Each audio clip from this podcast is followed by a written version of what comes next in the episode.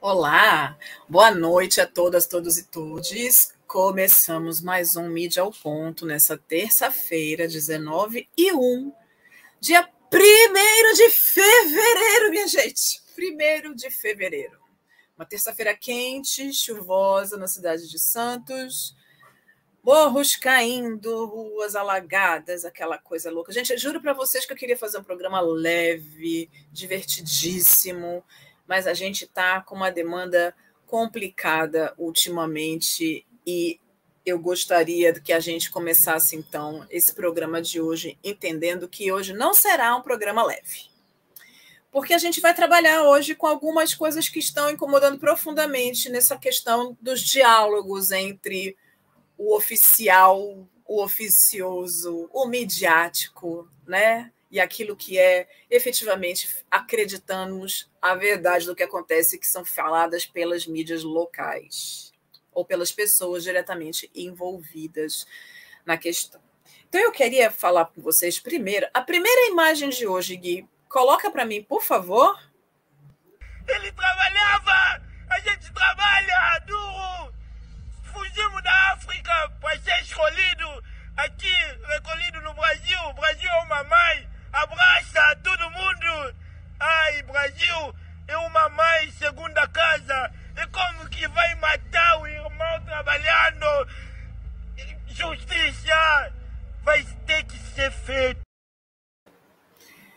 Essa imagem é de um amigo congolês do menino Mouse, de 24 anos, que foi assassinado a pancadas porque foi buscar ou foi cobrar do seu patrão dois dias de trabalho dele no quiosque na Barra da Tijuca.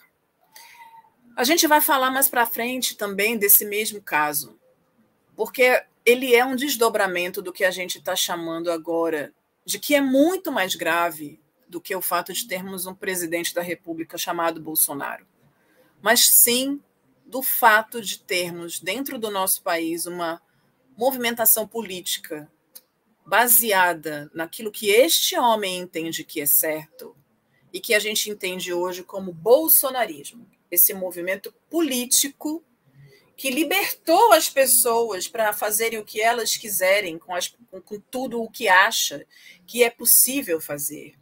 Então está sendo cada vez mais simples matar, porque eles liberaram o acesso às armas mas assim, a gente sabe quem é que pode ter acesso a essas armas.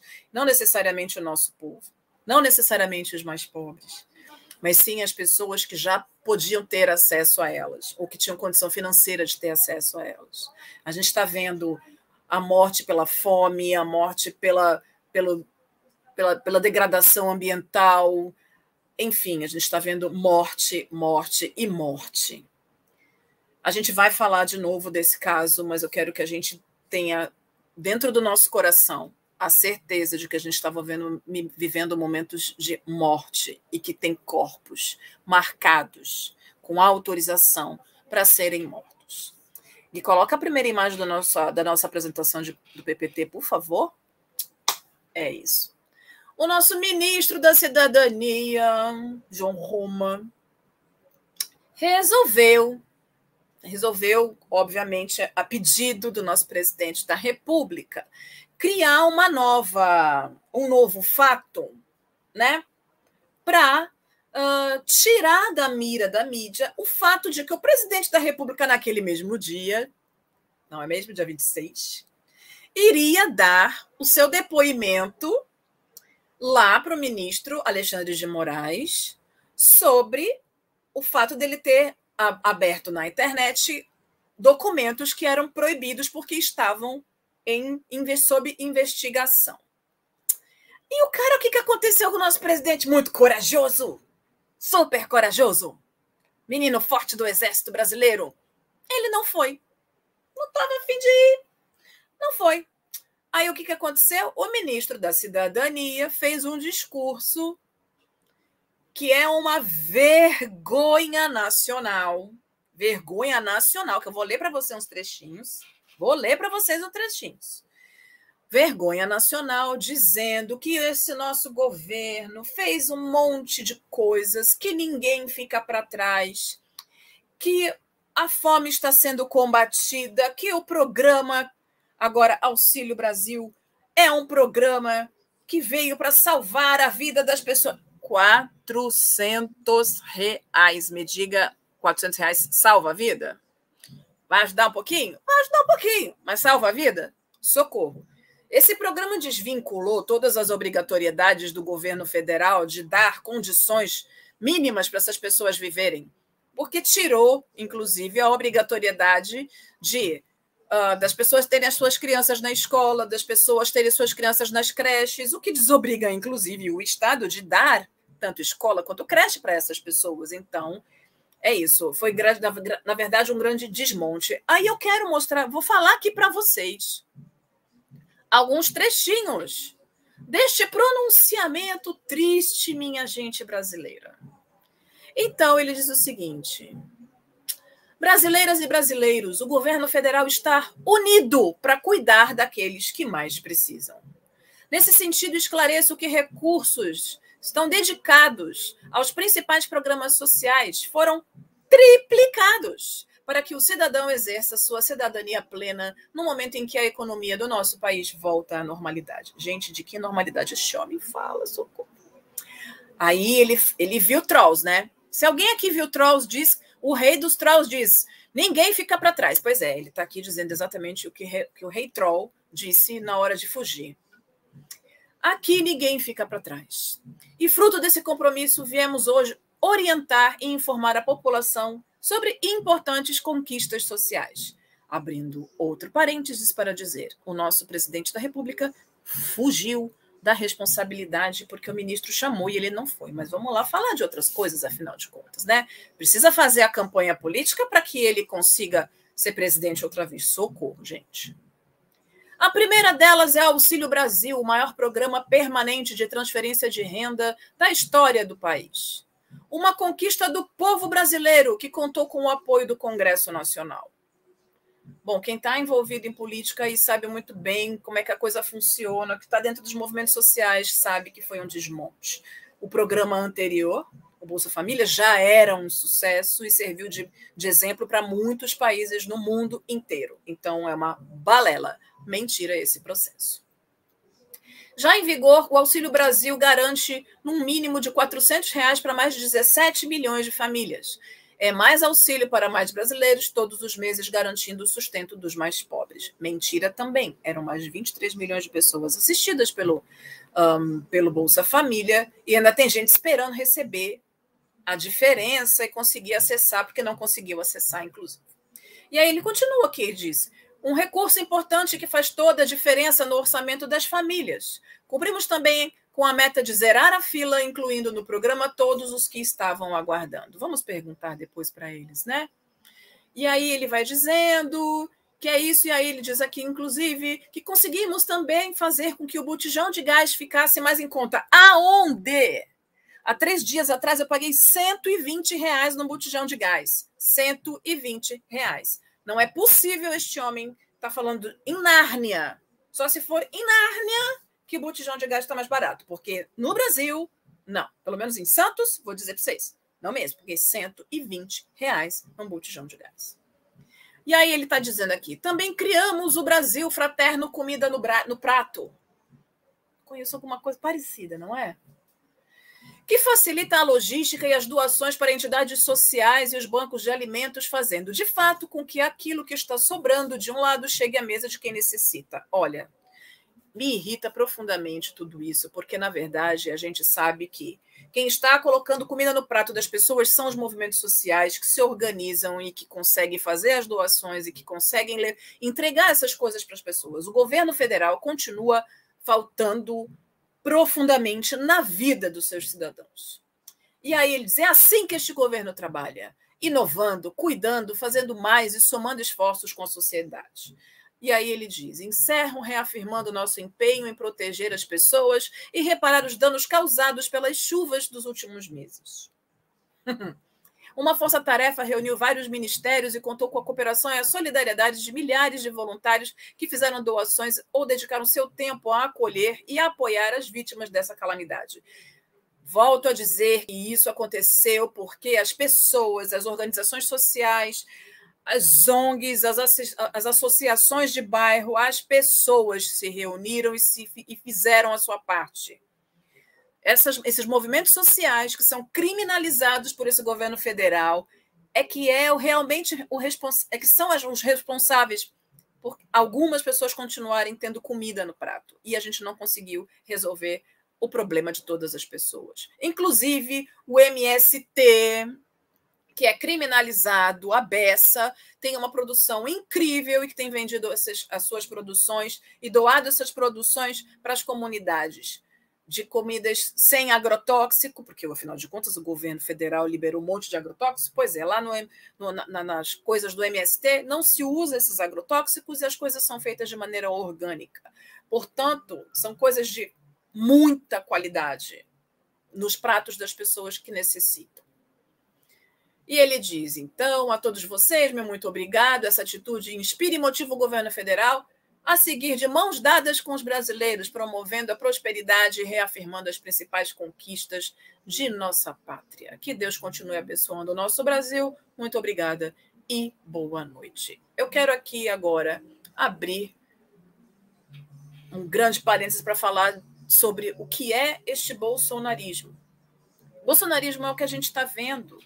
São grandes monstros com autorização do presidente da República para poder fazer o que eles estão fazendo, que é acabar com a gente, matar os mais pobres de todas as formas possíveis. E para dizer isso efetivamente, eu quero trazer aqui para vocês a próxima imagem, que é do jornal É o País.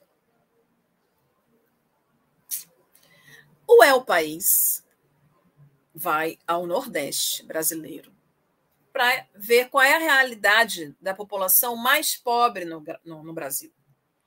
E aí eu trago isso como um contraponto sobre esse discurso mentiroso desse ministro da Cidadania, dizendo que está sendo combatido, que o governo está fazendo. Óbvio que esse discurso deste homem foi encomendado para iniciar um processo de campanha eleitoral para garantir ao nosso, amantíssimo presidente que ele continue enquanto presidente. A minha preocupação, de verdade, na atualidade, é pensar que muito nos enganamos se o Bolsonaro não se reeleger ou se a gente conseguir tirar ele antes do final do seu mandato. Porque o perigo hoje é o bolsonarismo. É um movimento político ao qual ele deu autorização, pensando como ele pensa, para que todas as coisas que movimentos sociais lutam contra racismo, xenofobia, LGBTQIA, fobia, uh, todos os tipos de, de, de, de, de preconceito e todas as lutas que a gente tem feito dentro da sociedade para Veja, a gente pode olhar primeiramente para o que fizeram com a legislação trabalhista, o desmonte das legislações trabalhistas que foram tão caras para a gente, que garantiram tantos direitos e que a gente viu agora simplesmente acabando com tudo. E aí, então, o El País vai a, ao Nordeste e aí eles fazem a matéria. O que quer que diz? O pesadelo de dormir sem jantar, volta ao Brasil. A fome regressa ao debate político. Entre 20 e 57 milhões de cidadãos brasileiros estão subalimentados, estão passando fome, e a causa da crise, a pandemia e o recorte dos, e o recorte dos programas uh, sociais, ou seja, o corte dos programas sociais. Então, esse blá blá blá do nosso ministro já foi detectado fora do país. Então a gente já sabe que é mentira. E aí a gente vai ver aqui então uma família ameríndia, podemos dizer assim, né? É uma família negra que também tem traços indígenas fortes e que são de uma região do Nordeste. Coloca a próxima imagem, por favor, Gui. Obrigada. Aqui é uma parte do texto da, da matéria, eles são de Garanhuns, em Pernambuco, e eles dão nome à família. Então, ele, a, eles estão aqui dizendo que, de noite, todos os que vivem na casa de Maria Helena, que tem 44 anos, foram dormir famintos, sem comer nada. Os 11 são netos, filhas, filhos, a nora, o engeado, o, o mais velho, a matriarca, uma mulher pequena e magrinha. Imagina-se que ela está doente, porque ela tem que se descer todos os dias para pegar água no rio. E aí ela diz: as coisas estão muito apertadas, muito. Está muito difícil conseguir comida. E aí ela se lamenta entre a sala, que é uma cozinha também, de uma precária casa bem pequena, que com, uma, com um solo de terra, com um chão de terra. Falta água, eletricidade, enquanto sobram moscas e doenças. E ela, e aí Maria Helena diz: só me resta a ajuda de Deus. Essa é a face real do Brasil que não foi nenhum jornal brasileiro da grande mídia que foi lá buscar esse tipo de informação. Foi o El País, um jornal internacional de língua espanhola que se interessa para saber de verdade como é que está a vida nos interiores mais interiores do Brasil. Falta isso para a nossa mídia, falta isso para a nossa imprensa. Olhar de verdade para aqueles que estão sofrendo com todas essas esses absurdos, essas mentiras que esses homens contam, e aí são homens, a princípio são homens, que contam essas mentiras sobre os programas sociais, sobre o quanto eles estão ajudando a sociedade, quanto eles estão ajudando os brasileiros. A que brasileiros esses homens ajudam? Quem são as pessoas que têm o auxílio desses homens? Definitivamente não é o povo preto e pobre indígena, quilombola, caiçara, caboclo. Não, não é. A gente sabe exatamente a quem serve esse governo. Aos grandes latifundiários, aos donos de fazenda, a todos aqueles que têm condição de privatizar um, parque nacional como o Petar, no Vale do Ribeira, para poder explorar as terras que são ricas em minérios ali, que Tomara Deus que realmente não consigam mais autorização para poder fazer essas escavações nas cavernas, porque a gente sabe exatamente a quem serve essas leis. Pode colocar, por favor, a próxima? Ai, gente, pois é. A gente começou aqui hoje falando de um rapaz, o Mose, que é congolês e que foi um, espancado por cinco, por cinco homens até a morte. Mas, poucos dias antes disso acontecer, lá em Florianópolis, um outro homem negro também foi ateado fogo no corpo dele. Eu não vi uma linha, um centímetro, um segundo sobre essa notícia nas nossas mídias nacionais. E aí eu estou aqui pegando matéria do G1. Aí você vai dizer, ué, mas saiu no G1, saiu no G1 regional. Saiu no G1 regional e eu vou mostrar para vocês o meu incômodo aqui, porque veja bem, ok. Caso de, ó, prestem atenção para você ver se você entende comigo qual é o meu incômodo. Caso de homem que acordou com o corpo em chamas enquanto dormia na rua em Florianópolis é investigado como tentativa de homicídio. Primeiro, desumaniza-se o corpo deste homem. Quando chama ele de homem só, ele tem nome. Ele tem nome. Em nenhum momento na matéria da do Globo, do G1, aparece o nome deste homem. Coloca para mim a próxima imagem, Gui, por favor.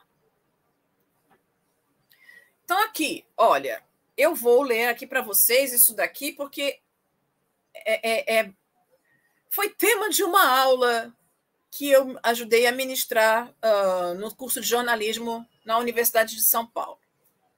Inicialmente, acreditava-se que a vítima era um turista. Porém, de acordo com a Polícia Civil, Polícia Civil, ou seja, discurso uh, da autoridade, portanto, merece um pouco mais de credibilidade, é o que se pensa dentro dessas, dessas da mídia hegemônica. Quando você não tem com quem falar, você fala com a, a mídia, com o discurso oficial, e aí você coloca isso como verdade absoluta. Mas vamos em frente. Porém, de acordo com a Polícia Civil, que conversou com o homem, e esse homem continua sem nome, ele veio de Presidente Prudente, em São Paulo, em busca de emprego na capital catarinense. Veio à procura realmente de alguma oportunidade de trabalho pelo fato de estar se separando. Se ele talvez, se ele talvez encontrasse, permaneceria mais tempo, mas não encontrou. A ideia dele era retornar para a cidade de origem, afirmou a delegada Michele Rebelo. De... Vejam bem que a delegada tem nome, mas o homem que sofreu a violência não tem nome. Ou seja, é simplesmente o homem. A Polícia Militar disse que as câmeras de monitoramento não estavam funcionando. E aí, outro parênteses para ser bastante cínica. É muito comum, né? Que as câmeras não funcionem quando o caso é com a violência de um corpo negro, não é mesmo? Será que se fosse um alemão, um holandês, um inglês que se perdeu e deitou ali e tivesse sido tacado fogo nele, será que a câmera não ia funcionar para ver quem eram as pessoas? Porque é incrível, até para ver quem rouba celular, as câmeras estão sempre funcionando. Mas naquele caso específico, não, não é mesmo? Ok. Então a Polícia Militar disse que as câmeras de monitoramento não estavam funcionando no momento do crime. A mochila do rapaz ainda não havia sido localizada até a noite de segunda-feira. O homem foi encaminhado com queimaduras graves pelo Serviço de Atendimento Móvel de Urgência do SAMU e foi levado para o Hospital Universitário Polidoro Hernani de São Tiago, onde foi internado. A unidade afirmou que não divulga o estado de saúde dos pacientes. E aí, mais uma vez, a gente vê o silenciamento dentro do discurso oficial. O canal não foi procurar a pessoa. O canal não foi saber quem era a pessoa efetivamente. Se a polícia fez uma, um, uma, uma investigação, se a polícia conversou com esse homem, a polícia tem esses dados. Por quê? Por que esses dados não foram uh, mostrados para uh, o jornalista? A próxima imagem, por favor, Gui. E aí, para a gente entender por que, que inclusive, essa, essa, essa violência acabou indo para o G1. Porque os movimentos sociais foram para a rua botar boca no mundo. Esse é um jornal local de Florianópolis, é o ndmais.com.br, e nele você consegue encontrar um pouco mais de informação sobre o caso especificamente. Diferente do que diz o G1, que foi buscar, então, na polícia o discurso oficial, o ND, foi buscar dentro das, do que aconteceu efetivamente. E aí foram lá conversar com os manifestantes que se organizaram para defender este homem. Então, os moradores de Florianópolis protestam contra a apatia em caso de turista negro incendiado em Florianópolis. Vejam bem que em nenhum momento na matéria do G1 foi dito que o corpo que tá, foi queimado era de um homem negro. O homem, o homem, o homem, o homem. General, generaliza-se, não se humaniza, não se nomeia, é só um homem. Porque aí você não consegue, inclusive, correr atrás dos direitos desse homem. Então, o movimento negro, com faixas, manifestantes criticaram falta de comoção diante do caso e pedem agilidade nas investigações. Vítima segue internada em Florianópolis. Ou seja, a gente não sabe nem se esse homem ainda está vivo. Então, é importante que a gente perceba quais são os corpos que têm a atenção da mídia e quais são aqueles que são efetivamente ignorados. Gente, eu gostaria muito de falar de outras coisas, mas é isso. Não nos deixam em paz, de verdade. Põe a próxima imagem, Gui, por favor. E aí, aqui são as pessoas fazendo uma campanha forte contra o neonazismo, que é um movimento ligado ao bolsonarismo e que é muito forte no sul do Brasil. Então, a gente consegue perceber que está tudo ligado. Há ligação. esse movimento político bolsonarista, ou seja, a partir dos valores que esse homem colocou como prática política, tem se alastrado como pólvora pegando fogo neste, nesse país e as pessoas estão achando que está tudo bem fazer isso com os nossos corpos. O movimento negro, então, lá em Florianópolis, está próximo deste homem, tentando fazer com que as coisas aconteçam. Não deve ser o primeiro caso, porque se eles falam, exigimos a apuração imediata dos crimes de incendiários contra as pessoas negras em Santa Catarina, isso significa que outros crimes como esse aconteceram e a gente não ficou sabendo. Justiça pelos nossos. A próxima imagem, Gui, por favor. Pois é.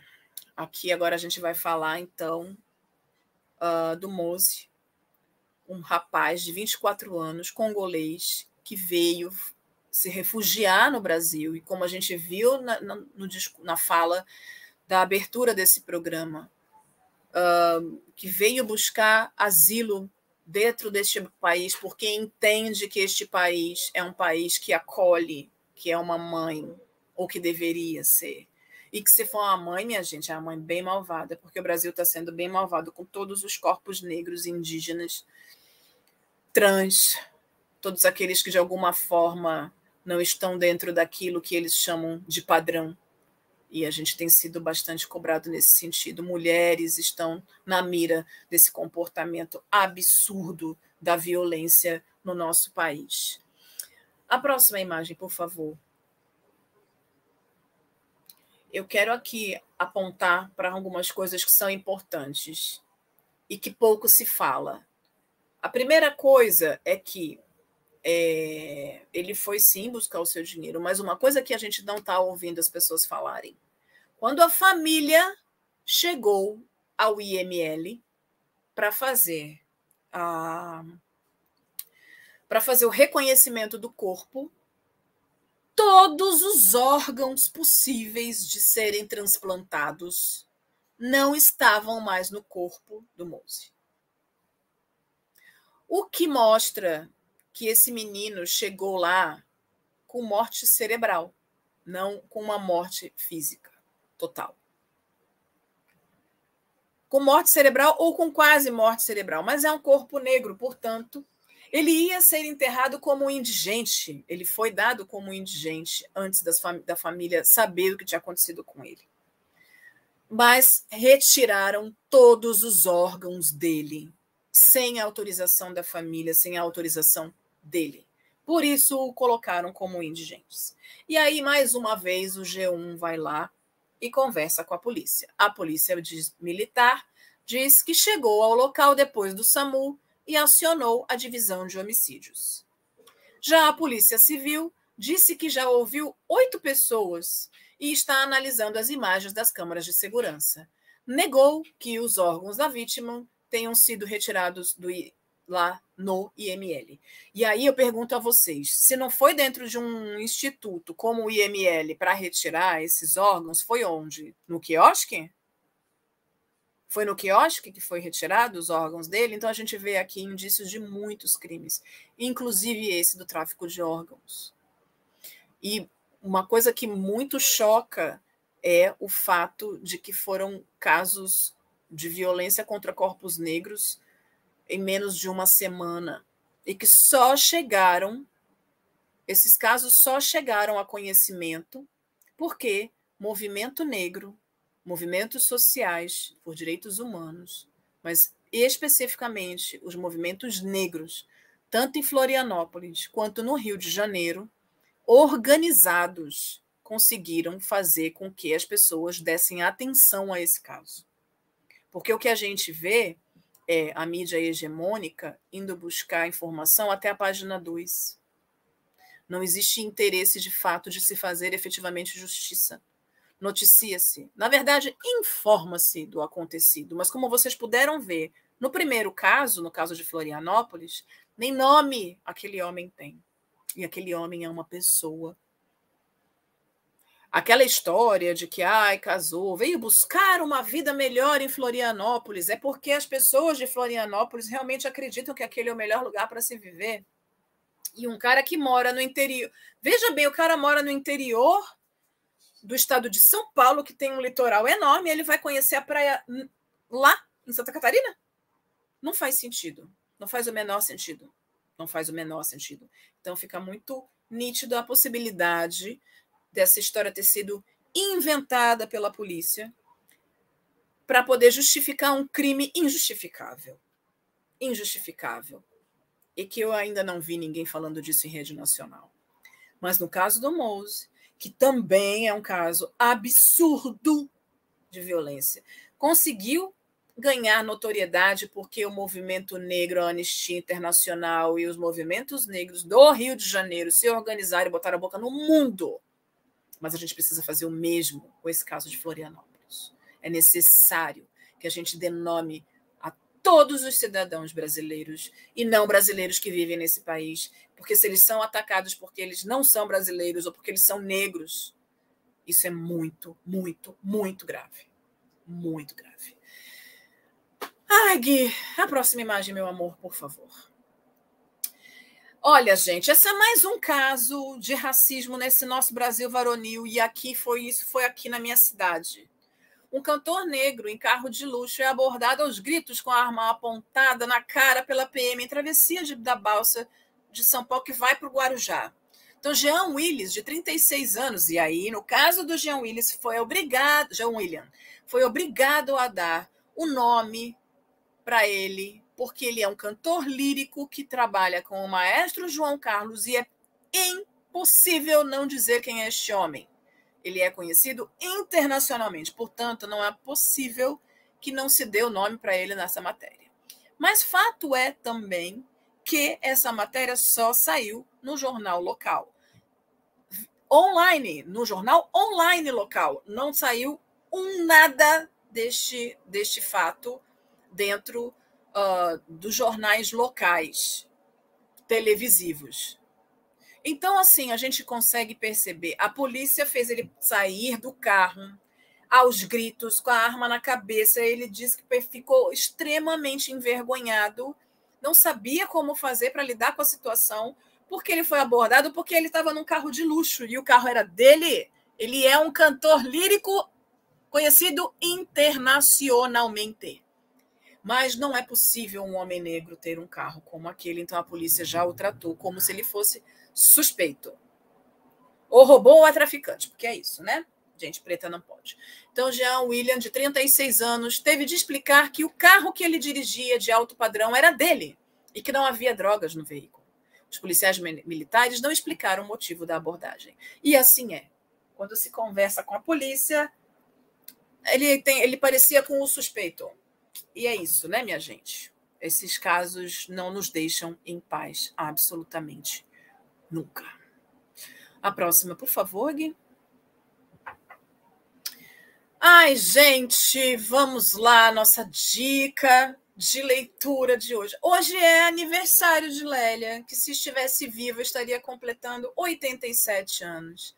Salve Lélia Gonzalez, que nos ensinou o que é a amefricanidade, o que é ser negro fora de África, o que é pertencer a essa grande diáspora africana nesse país de povos diversos. E aí eu estou dizendo de povos diaspóricos como os africanos, mas também dos povos indígenas que são os nossos povos tradicionais e que é isso que nos faz ricos, mas que também é isso essa diferença que nos faz ser, estar sempre na mira.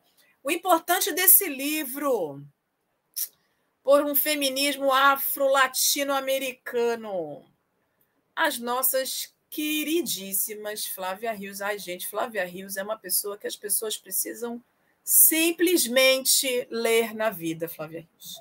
Mas a professora Flávia Rios e a professora Márcia se uniram para organizar essa obra que fala, né, sobre a Lélia Gonzalez. Lélia Gonzalez, ela era filósofa, antropóloga, professora, escritora, militante do movimento negro e feminista, percursora do movimento feminista negro no Brasil. Lélia Gonzalez foi uma das mais importantes intelectuais brasileiras do século XX. Teve uma atuação decisiva na luta contra o racismo estrutural e na articulação das relações de gênero e raça na nossa sociedade, em observar essas relações. Esse livro, com a organização de Flávia Rios e Márcia Lima, por um feminismo afro-latino-americano, reúne num só volume um panorama amplo da obra dessa pensadora, tão múltipla quanto engajada. São textos produzidos durante um período efervescente que compreende, compreende quase duas décadas da história dela, de 79 a 94, e que marca os anseios democráticos, ainda democráticos, uma busca incessante pela nossa democracia, né? Ela deixa, então, Lélia é o quê? Irreverente, interseccional, decolonial, polifônica, erudita e, ao mesmo tempo, popular. A Lélia Gonzalez transitava da filosofia às ciências sociais, da psicanálise ao samba e aos terreiros de candomblé. Deu voz ao gays, cunhou a categoria de amefricanidade, universalizou-se, tornou-se um ícone para o feminismo negro. E aí, minha gente, que Angela Davis, quando esteve aqui no Brasil, se perguntou: por que é que vocês me leem? Leiam Lélia Gonzalez. Vejam bem, minha gente. A gente não precisa mesmo, de verdade, entender o que é Lélia Gonzalez, porque se Angela Davis disse para lermos uh, Lélia, vamos obedecê-la, não é mesmo? Incluindo, meu amor, agora a nossa dica cultural Roda o videozinho, meu querido Gui. Roda o vídeo para a gente ver o nosso vídeo do nosso. Um... When I had attempted to become involved in political organizations in San Diego, I had not had very much success. Uh, some people thought I was an agent. Uh, you know, who is this black woman who's coming from Europe and wanting to know what's going on in the community? But uh, I realized that I needed um, a collective. I needed um, people to engage with. I needed to, I, I, I didn't see myself accomplishing anything important as an individual.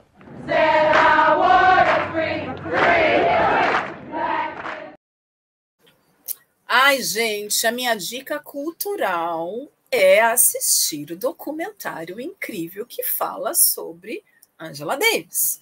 O nome desse documentário, Libertem Angela Davis. É um documentário produzido nos Estados Unidos de 2012. Tem 97 minutos, então tem conteúdo. A beça não é recomendado para menores de 12 anos, ok? E o documentário retrata a vida da Angela Davis, uma jovem professora universitária, nascida no Alabama e conhecida pelo seu interesse na defesa dos direitos humanos. Ao ficar do lado de três prisioneiros negros nos anos de 1970, ela entra para a lista das dez pessoas mais procuradas do FBI e se torna a mulher mais caçada dos Estados Unidos. Aliás, minha gente, quando a gente resolve lutar pelos nossos direitos, a gente vive caçada, né? Mas é isso. Entre lá no site do Curta, é no Curta On, na internet, e você consegue acessar o filme, o documentário incrível sobre a vida dessa mulher gigante. Meu querido Gui, agora mostra aí para gente com quem o professor Denis vai apresentar sua reprise na próxima quinta, meio de meio. Eu coloquei a pensar como que eu poderia criar uma metodologia que dialogasse com a realidade das pessoas à minha volta. Então eu vi que tinham muitos conteúdos sobre educação financeira, sobretudo na internet, mas conteúdos que estavam mais direcionados para uma classe média baixa do que para um sujeito periférico, sobretudo para um sujeito negro. E aí eu coloquei a me pensar qual seria esse gatilho que faria as pessoas pensar de economia sob um viés é, coletivo, um viés que envolvesse raça e classe. E como eu vim do Taboão da Serra, cresci ouvindo Racionais, é, foi quase que automático pensar neles como uma forma de chamar a atenção das pessoas para a questão da economia. Pensem que esse papo é bom. A convidada no Farofa Crítica nessa reprise agora da próxima quinta, meio-dia e meia, é a economista Gabriela Mendes Chaves, que é mestranda da Universidade Federal do ABC e ministra aulas de educação financeira baseada nas músicas do Racionais MCs, utilizando uma metodologia que dialoga com a periferia através de um viés coletivo. A ah, gente, coletividade é vida. Gabriela é proprietária e criadora do No Front Empoderamento Financeiro, plataforma onde ela ministra os cursos de educação financeira na forma de ensino à distância. Mas quando der, minha gente, linda e preta, vai voltar no presencial também. Ai, gente, me perdoem por toda a minha revolta de hoje, mas foi dolorido organizar esse programa hoje por conta de tanta violência contra os nossos corpos pelo fim do bolsonarismo, pelas nossas vidas. Eu espero que vocês todos tenham uma linda semana e que a gente consiga ter notícias boas na semana que vem. Beijo para vocês, até a próxima terça. Meu filho cresceu aqui, estudou aqui.